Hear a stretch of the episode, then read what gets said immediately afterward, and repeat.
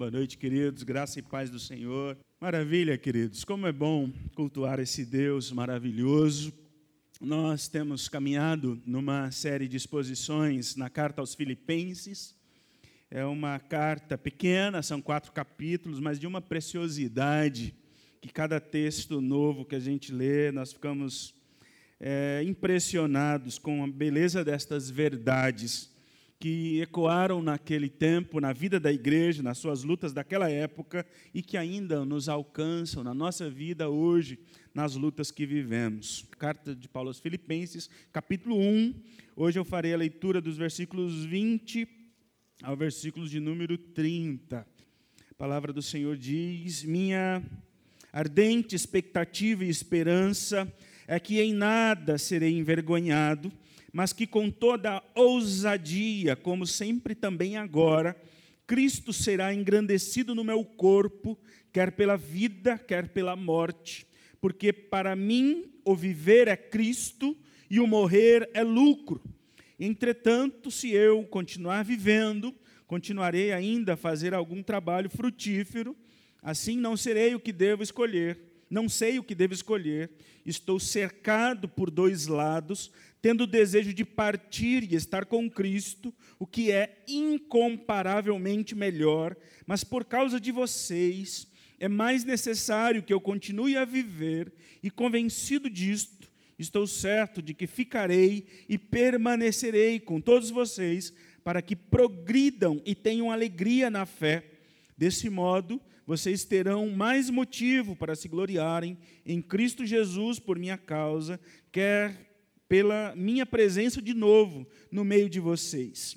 Acima de tudo, vivam de modo digno do Evangelho de Cristo, para que, ou indo até aí para vê-los, ou estando ausente, eu ouça a respeito de vocês, que estão firmes em um só espírito, como uma só alma, lutando juntos pela fé do Evangelho e que em nada se sentem intimidados pelos adversários, pois o que para eles é prova evidente de perdição, para vocês é sinal de salvação.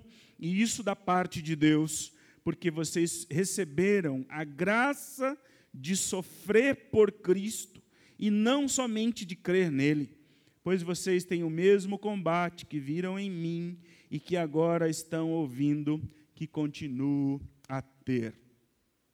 Que preciosidade esse texto.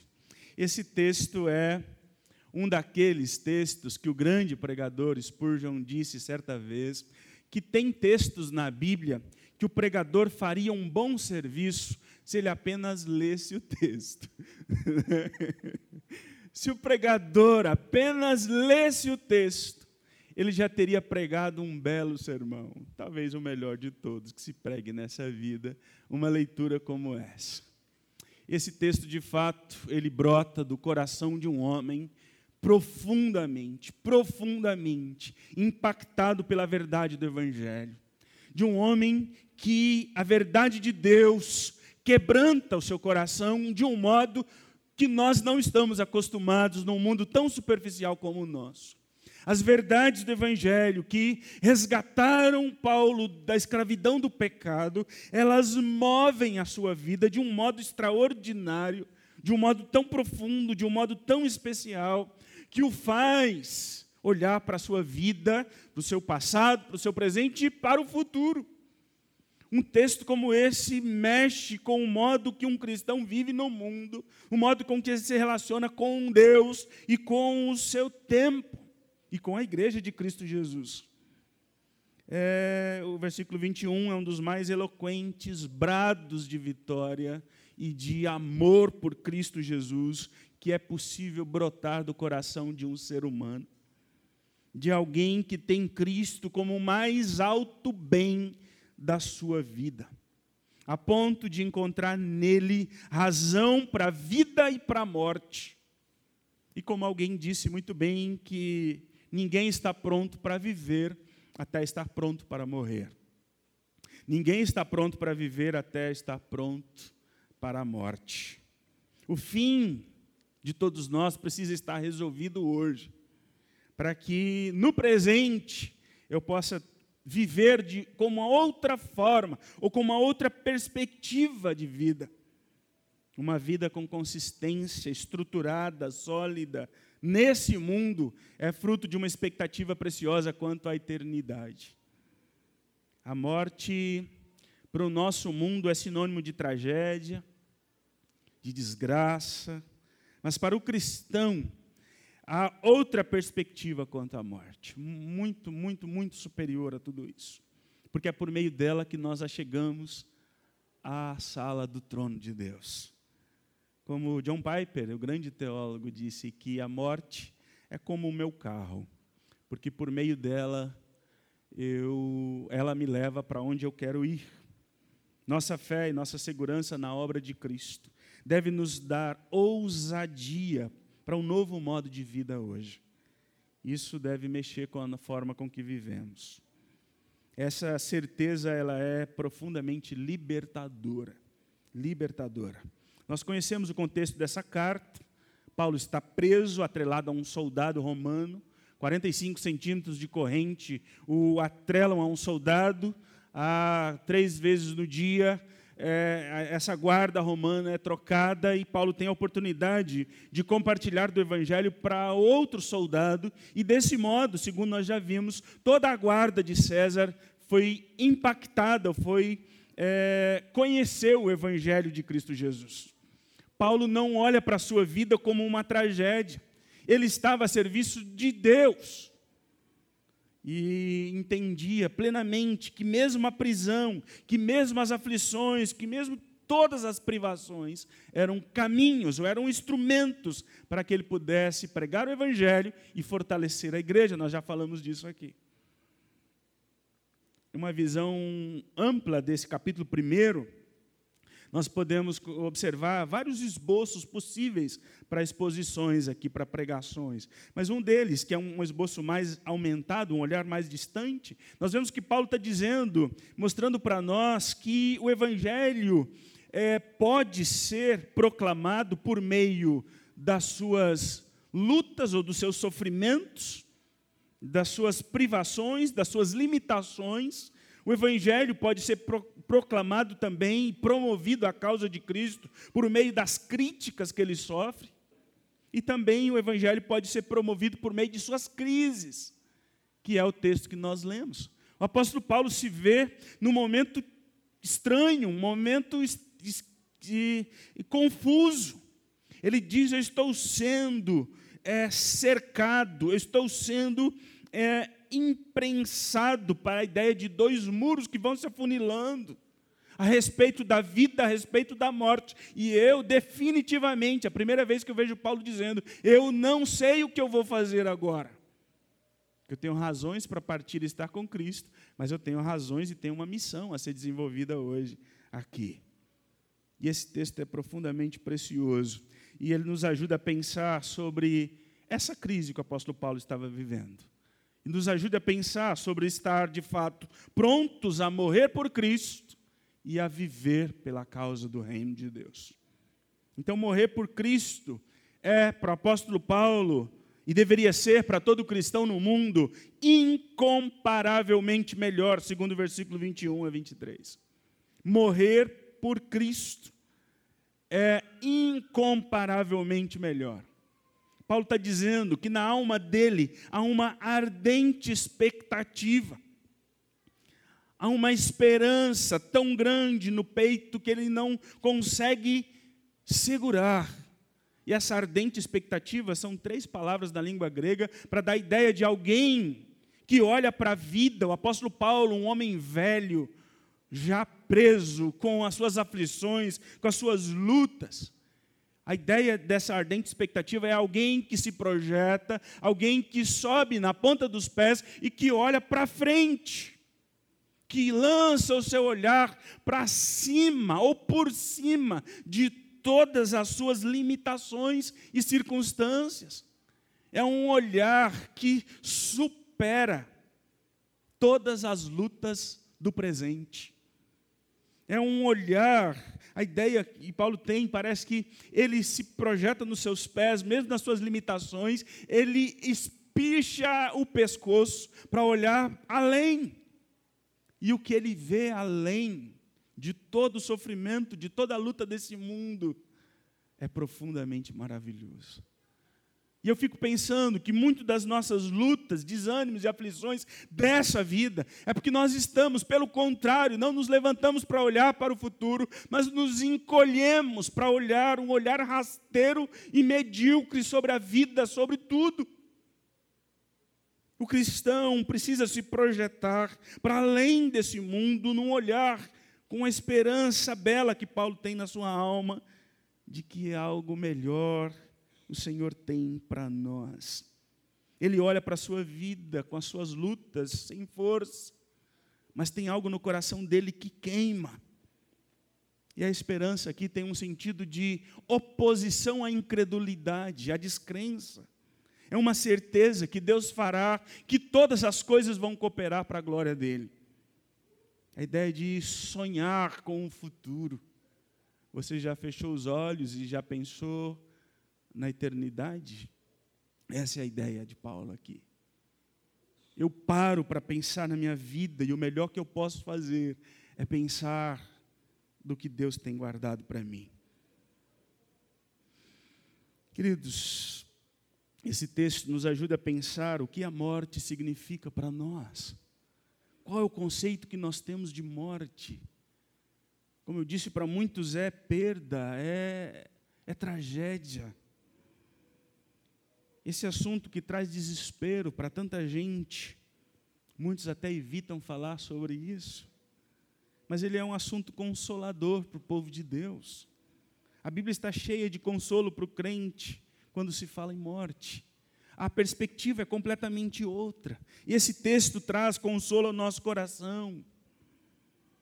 Para mim, o viver é Cristo e o morrer é lucro.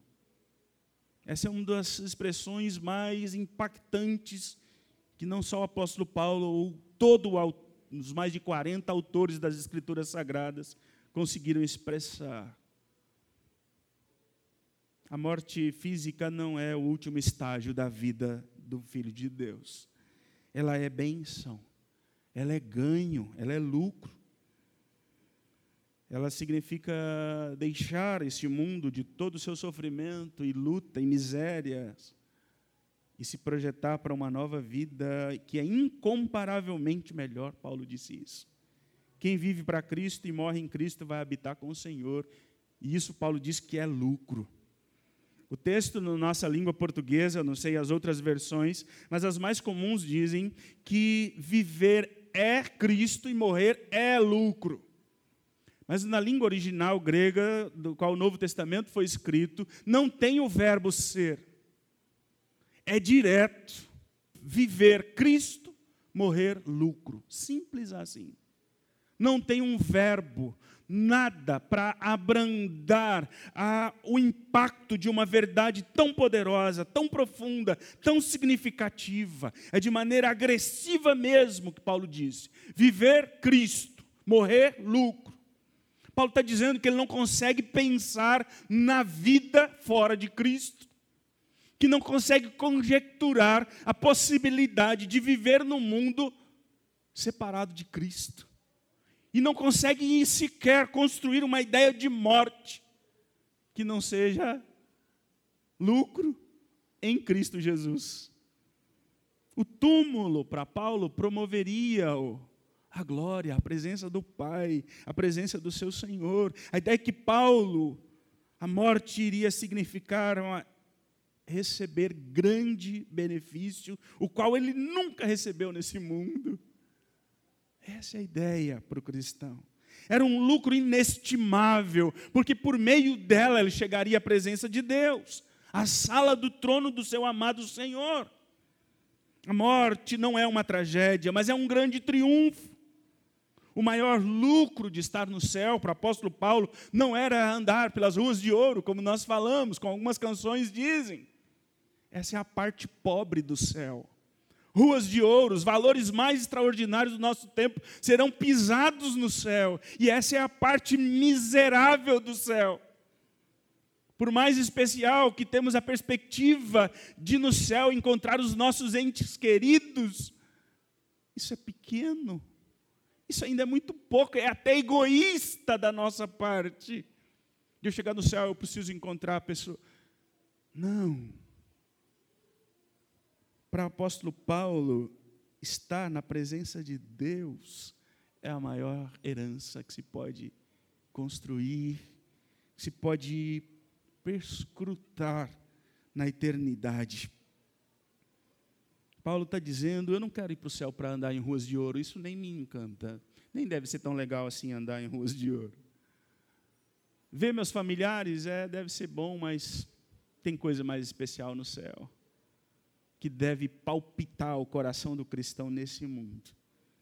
O maior lucro para o apóstolo Paulo é estar diante de Cristo e vê-lo como ele é. A glória do céu se encontra na pessoa de Cristo. A morte levará o apóstolo Paulo para o encontro mais maravilhoso da sua vida com seu amado Senhor. Pode ter algum lucro maior do que esse? É, olhando para tudo isso, é preciso dizer que para aqueles que não têm Cristo, que não estão em Cristo, que para aqueles que a vida não é Cristo, a morte será grande perda, será uma grande tragédia, será a maior perda de suas vidas. Por mais vencedores que tenham sido nesse mundo, a morte sem Cristo é a grande tragédia de suas almas. Para aqueles que viveram nesse mundo sem renderem as suas vidas ao domínio, ao comando, ao senhorio de Cristo Jesus, a morte não será lucro. Muito pelo contrário, será a maior tragédia de suas almas. Paulo diz, ele pinta com, com, com frases ou com expressões tão preciosas esse texto, quando ele diz: é, Eu tenho um desejo de partir a palavrinha no grego é epitemia, que indica uma forte inclinação, um anseio intenso do seu coração. É uma paixão tão ardente que queima de um modo que cada vez mais vai, vai aquecendo o seu peito numa vontade que é crescente. Parece que quanto a vida caminha, a igreja, parece que as, quando nós vamos envelhecendo na fé, às vezes a ideia que tem é que essa chama vai apagando. Que as lutas da caminhada, as aflições da vida, as distrações, os entretenimentos do nosso tempo vão diminuindo a expectativa do encontro com Cristo. Apóstolo Paulo diz: não, à medida que eu amo esse Cristo e sirvo esse Cristo, essa chama vai ardendo de maneira intensa e crescente. E eu tenho um desejo de quê? De partir. E aí vem a parte linda desse texto. Partir também no texto grego a palavrinha analu. É uma palavra forte, é uma palavra linda que os marinheiros usavam numa linguagem náutica os marinheiros usavam essa palavra para desamarrar o navio do porto, do cais. Uma palavra belíssima, tão profunda, tão rica de significados, de um navio que estava sendo desamarrado, de um porto e que agora ele iria sangrar os mares, rumo a outros portos. Isso é morte para o cristão romper com as ligações ou com as âncoras desse mundo de sofrimento, rumo ao porto do encontro com o nosso Senhor Jesus Cristo. Significava soltar as amarras. A ideia de um marinheiro que solta as cordas que amarram seu barco no cais, liberando seu barco para as grandes águas do mar. É assim que Paulo vê a sua vida se desamarrando desse mundo miserável, tão pobre, tão sofrido para os novos portos da eternidade. Ele sente que tudo que o amarrava neste mundo vai sendo desatado, porque agora ele está a caminho do céu, da verdadeira liberdade da qual ele nunca pôde experimentar nesse mundo. Então, essa palavra, o desejo de partir, tem essa linguagem náutica de um navio que é solto para o mar. Mas também ela era usada também, como eu disse, é uma palavra forte e preciosa, porque ela também era usada no uso militar. Um soldado que vai desamarrar ou desmontar ou as suas tendas ou que vai levantar acampamento para uma outra localidade. É hora de partir. Vamos levantar os acampamentos, vamos desamarrar as, as barracas, as tendas, porque agora nós precisamos caminhar. Paulo percebe que as estacas que o prendem neste mundo estão sendo arrancadas, uma por uma. Uma por uma vão sendo arrancadas, e ele está sendo desamarrado deste mundo. É assim que deveria ser o nosso pensamento quando olharmos para a nossa vida e para a nossa morte. Ele que já mudou de tantos lugares, apóstolo Paulo, que já viveu em todas as partes do mundo da sua época, agora ele se prepara para a maior viagem, a última viagem da sua vida e sua tenda vai ser desmontada, desamarrada desse mundo e será armada na presença de Deus. Pode haver maior lucro que esse? Pode haver algum, alguma lágrima de lamento disso na vida de Paulo? Hipótese alguma. Agora ele vai estar na presença do Deus que ele tanto pregou, que ele tanto falou, que ele tanto serviu com amor ele tem a oportunidade que, por meio da morte, ele vai estar diante do seu Senhor. E a gente poderia falar um milhão de coisas sobre o lucro da morte de um filho de Deus. Mas Paulo, e talvez você olhando para tudo isso, fala: olha só, eu não imaginava que o apóstolo Paulo, um homem tão crente, está louco para morrer, quer desistir dessa vida, não tem mais alegria nenhuma dessa vida, é melhor morrer mesmo. Não é nada disso. Embora Paulo pinte com cores tão vibrantes e tão bela essa linguagem poética a respeito da sua partida, que estava frente a um julgamento e que a morte era uma possibilidade iminente. E ele também diz para nós, em segundo lugar aqui, que ele está pronto para viver por Cristo, para servir a igreja de Jesus Cristo. Eu estou pronto para morrer. Estou, na verdade, encantado com, a, com essa ideia. É incomparavelmente melhor. Eu não consigo encontrar motivos que me façam desistir da possibilidade de estar na presença do meu Senhor. Mas é nessa mesma intensidade que eu estou pronto para a vida, agora, aqui, neste mundo. Esse é o grande problema nosso e a grande crise da igreja de Cristo Jesus muitos não estão preparados, nem para a vida e muito menos para a morte. O apóstolo Paulo diz: Eu estou pronto para morrer por Cristo, mas eu também estou totalmente pronto para a vida, para o agora, para, as, para os desafios que estão diante de mim. Ao olhar para a profundidade do que Paulo fala, para a riqueza de tudo isso, a gente pode, mas será que ele estava desistindo da vida? Ele sofreu tanto, em algum outro momento ele disse: Estou pronto, é, passamos a ponto de desistir da própria vida. Mas ele não, não é esse o caso aqui. Não é nada disso. Ele está pronto para a morte, mas na mesma intensidade ele está pronto para a vida. Isso é extraordinário. Ele mostra que sua vida está à disposição de Deus. É a vontade de Deus que conduz a minha vida. Se for a morte, será lucro. Vou desfrutar de tudo isso na, que a palavra de Deus garante, de tudo que eu havia pregado em toda a sua vida. Mas se ele continuar vivendo, essa vida precisa ser diferenciada.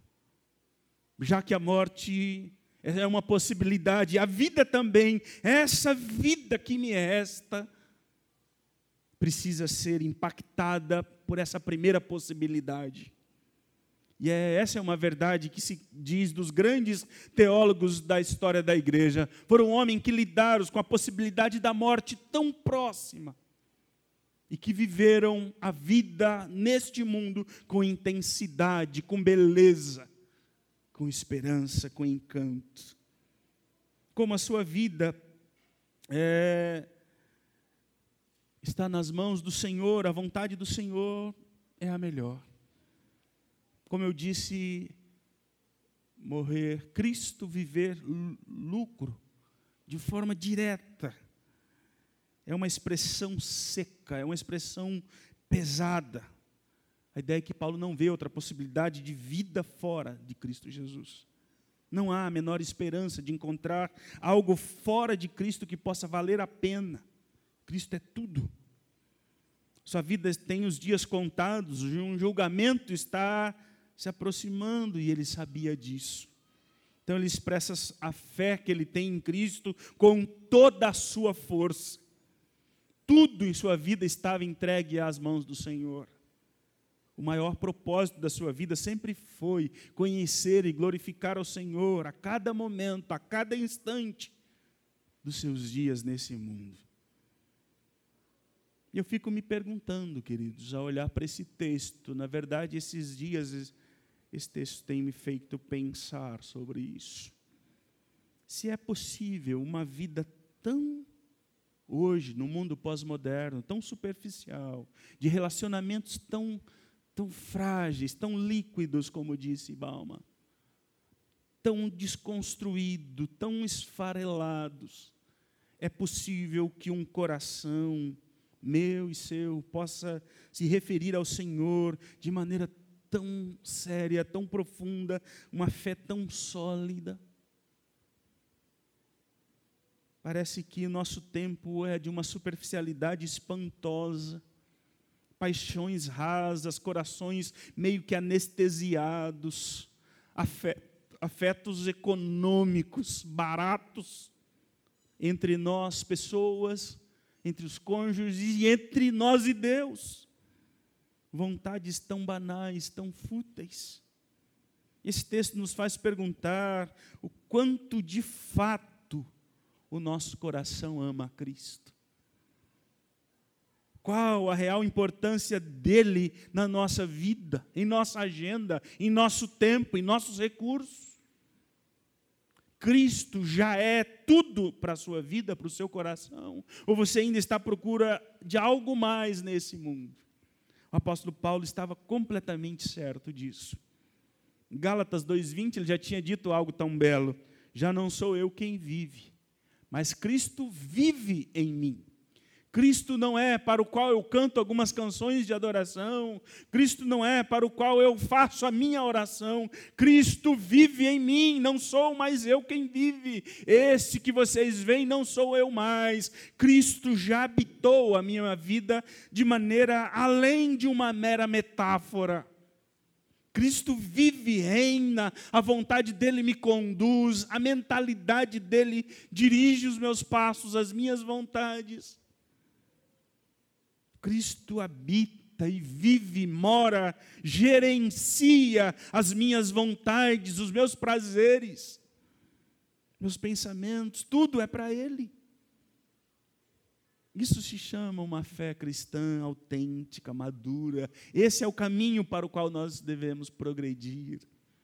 E esta carta vai nos confrontar e a expressar com mais firmeza a nossa fé no mundo e nos desafiar a uma vida que glorifique ao Senhor de verdade.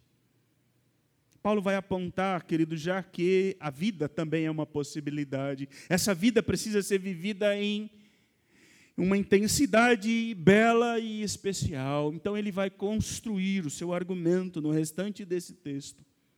De maneira muito objetiva, eu vou avançar, porque já a primeira fala minha nessa igreja, quando vim conhecer essa igreja, foi nesse texto. Então eu vou apenas mencionar essa estrutura que Paulo diz, porque ele, ele vai apontar para o mais alto padrão de vida comunitária para um povo de Deus nesse mundo, como igreja de Cristo Jesus.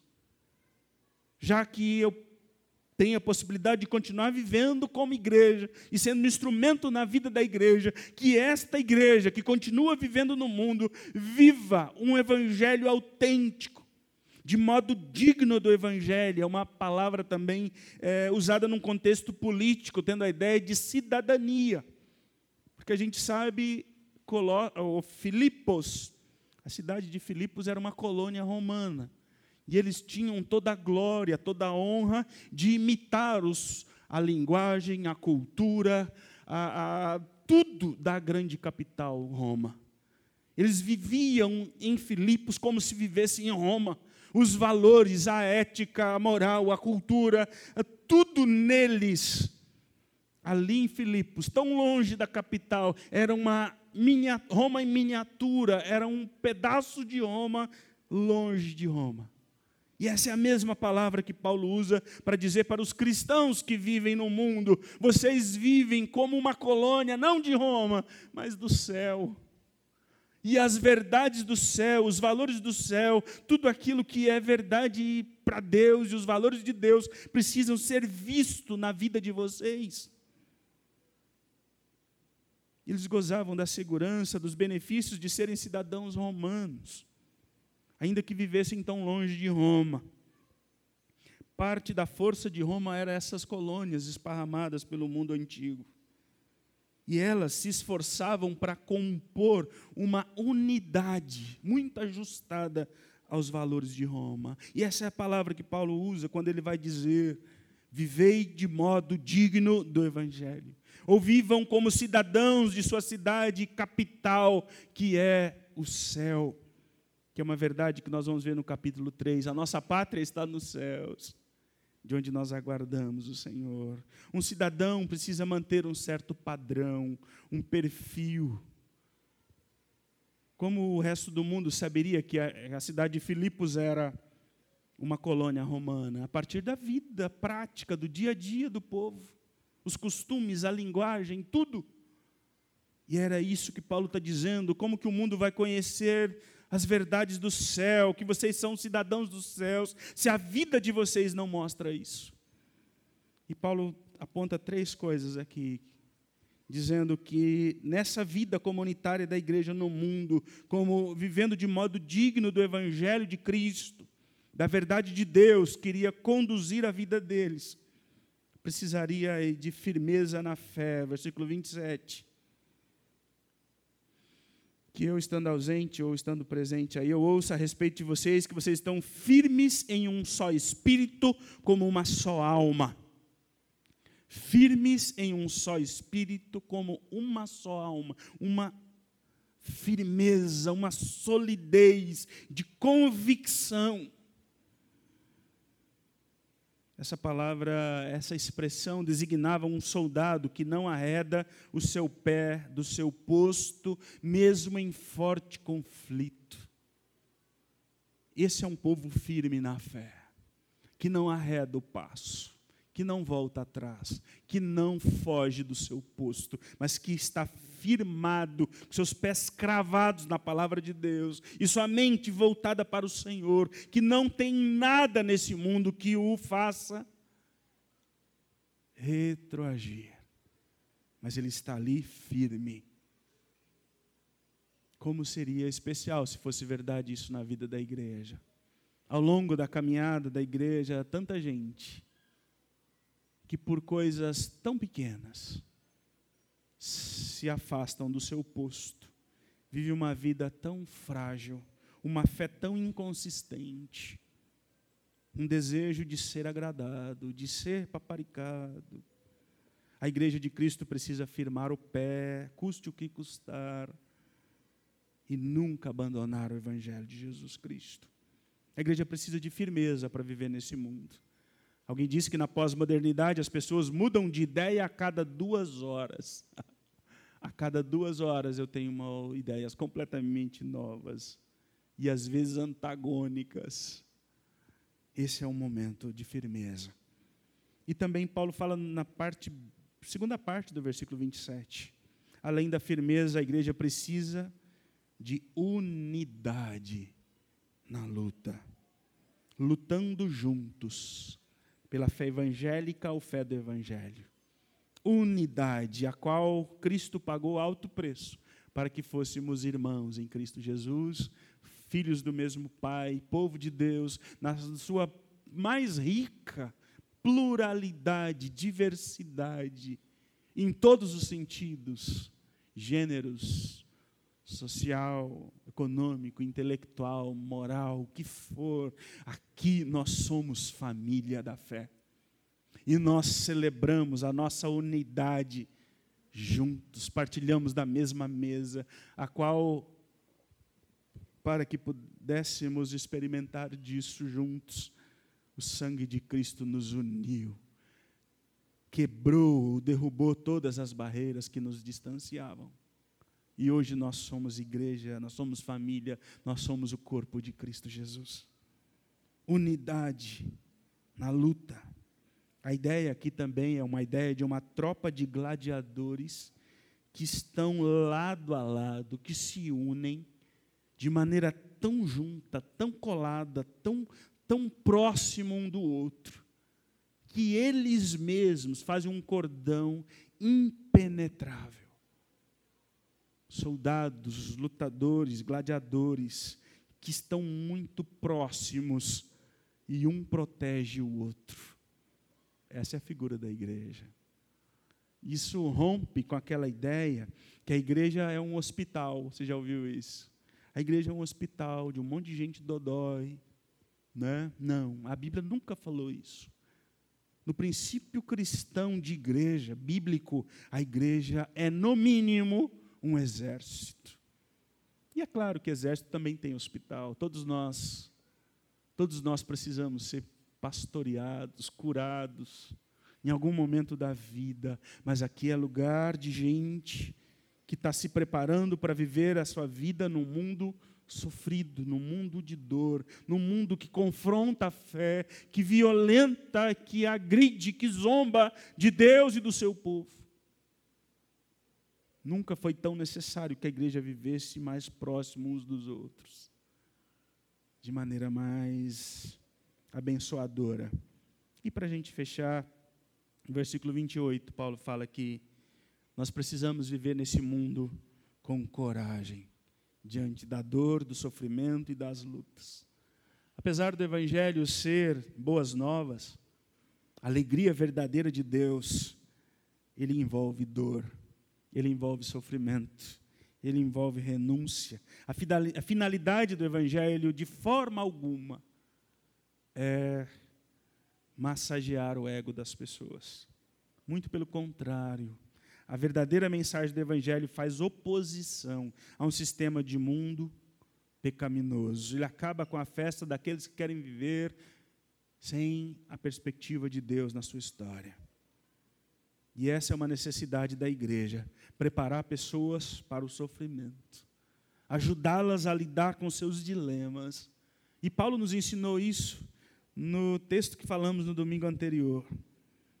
Paulo disse no versículo 19, como que um manual para aquele que sofre, um modo de, de viver no mundo diante do sofrimento porque eu estou certo de que pela súplica de vocês e com a ajuda do Espírito de Jesus Cristo, isso resultará em minha libertação. Com a oração do povo de Deus, com a unidade, com o cuidado, com amor compartilhado entre nós e com a ação de Deus, nós vencemos qualquer batalha debaixo da oração dos irmãos, do cuidado uns dos outros e da ação de Deus, nós somos o exército imbatível nesse mundo. Quando a igreja se une para cuidar uns dos outros, ela se aproxima na hora da dor, não se distancia, mas se aproxima, ela se fortalece para abençoar uns aos outros. Essa é a promessa que o Senhor fez para nós, de que Ele está conosco e Ele está conosco na vida uns dos outros. Concluindo, queridos, Paulo está dizendo que não importa o que todos os demais do seu tempo façam, ele diz: Eu vou viver e morrer por Cristo Jesus. Essa é a verdade da minha vida. Nisso encontro sentido para a minha existência. Ele está disposto a viver para Cristo com todo o intento de fazer tudo para Cristo Paulo não está pretendendo descansar. Se eu for, se eu escapar do julgamento, acho que eu vou dar um, um relax, eu vou ficar aqui meio que de stand-by, só tranquilo, só vendo, tem gente nova por. Não, Paulo está dizendo que eu não vou passar o bastão mas eu quero me restabelecer para servir melhor ao meu Senhor e à igreja de Cristo no mundo, com o mais firme desejo de ser um instrumento valioso e afinado nas mãos do Senhor. Enquanto ele estivesse condições de fazer o que é possível fazer, ele iria fazer. Isso é igreja que essas verdades, que tudo isso que Paulo tem tão claro, tão presente, tão ardente no seu coração, possa de alguma maneira encorajar eu e você para ser uma igreja que glorifica o Senhor, está disposto a romper com conforto, com tantas coisas, para que por meio de nós essa cidade conheça o que é viver de verdade, o que é alegria plena, o que é salvação, o que é esperança em Cristo Jesus. Que aqui seja um lugar, queridos, disso, de compaixão, de acolhimento de quem sofre, de abrigo, de refúgio a quem está desesperado, sozinho, mas que aqui seja um lugar de pregação do Evangelho genuíno, da salvação de pecadores como eu e você também. E uma coisa, olhando para a vida do apóstolo Paulo e dessas verdades tão seguras, tão firmes que fundamentam a sua vida, Trabalhe, lute, se envolva, se empenhe, para que esse amor por Cristo cresça no seu coração. Que um dia você se aproxime dessa fala do apóstolo Paulo, do quanto Cristo é verdade na sua vida. Uma dica valiosa está na no nossa pastoral, nossa reflexão do nosso boletim informativo do mês de março. Como usar os meios de graça a palavra de Deus, a oração, desfrutar da pregação, do, do, da mesa do Senhor, da comunhão entre os irmãos, do testemunho no mundo, de uma vida rendida a Cristo. Dedique-se a uma fé frutífera, abençoadora, transformadora nesse mundo. Deus nos abençoe, em nome de Jesus. Amém. Obrigado, Senhor, por tamanho sacrifício, movido por profundo amor e graça. Não há nada em nós, e não havia nada em nós que motivasse um amor tão profundo, tão belo, tão maravilhoso, com o qual o Senhor subiu aquela cruz. Obrigado, porque por meio do teu sacrifício, hoje nós somos família da fé, igreja do Senhor Jesus nas nossas diferenças, nas nossas pluralidades, mas nós somos o teu povo, nós somos a tua igreja. Caminhamos num mundo de tantos dilemas, de tantas lutas, e muitas vezes os nossos corações se voltam para as coisas desse mundo. Mas a tua palavra nessa noite, Senhor, nos faz questionar tudo isso. Mesmo aquelas coisas boas que nós colocamos no lugar que deve ser dado unicamente ao Senhor. Que o Senhor conduza a nossa vida de piedade, de devoção, de amor, de serviço, na tua casa, na tua obra, neste mundo, motivados pela verdade da eternidade.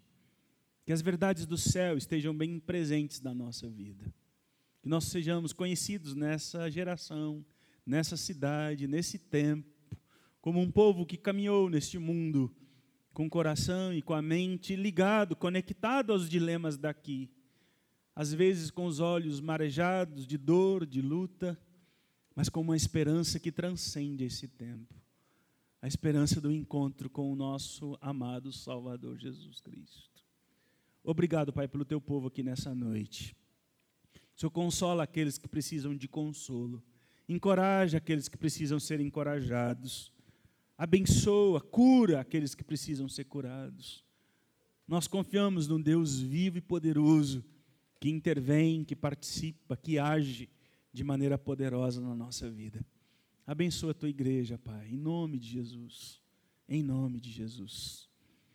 E que a graça e a paz do Senhor e Salvador Jesus Cristo, o amor de Deus o Pai, a comunhão e as consolações do Espírito Santo de Deus. Seja com esta igreja, com teu povo aqui nessa noite, Senhor, com a nossa cidade, com o nosso país, com o nosso mundo, com todo o povo do Senhor ao redor da terra, agora e sempre. Amém.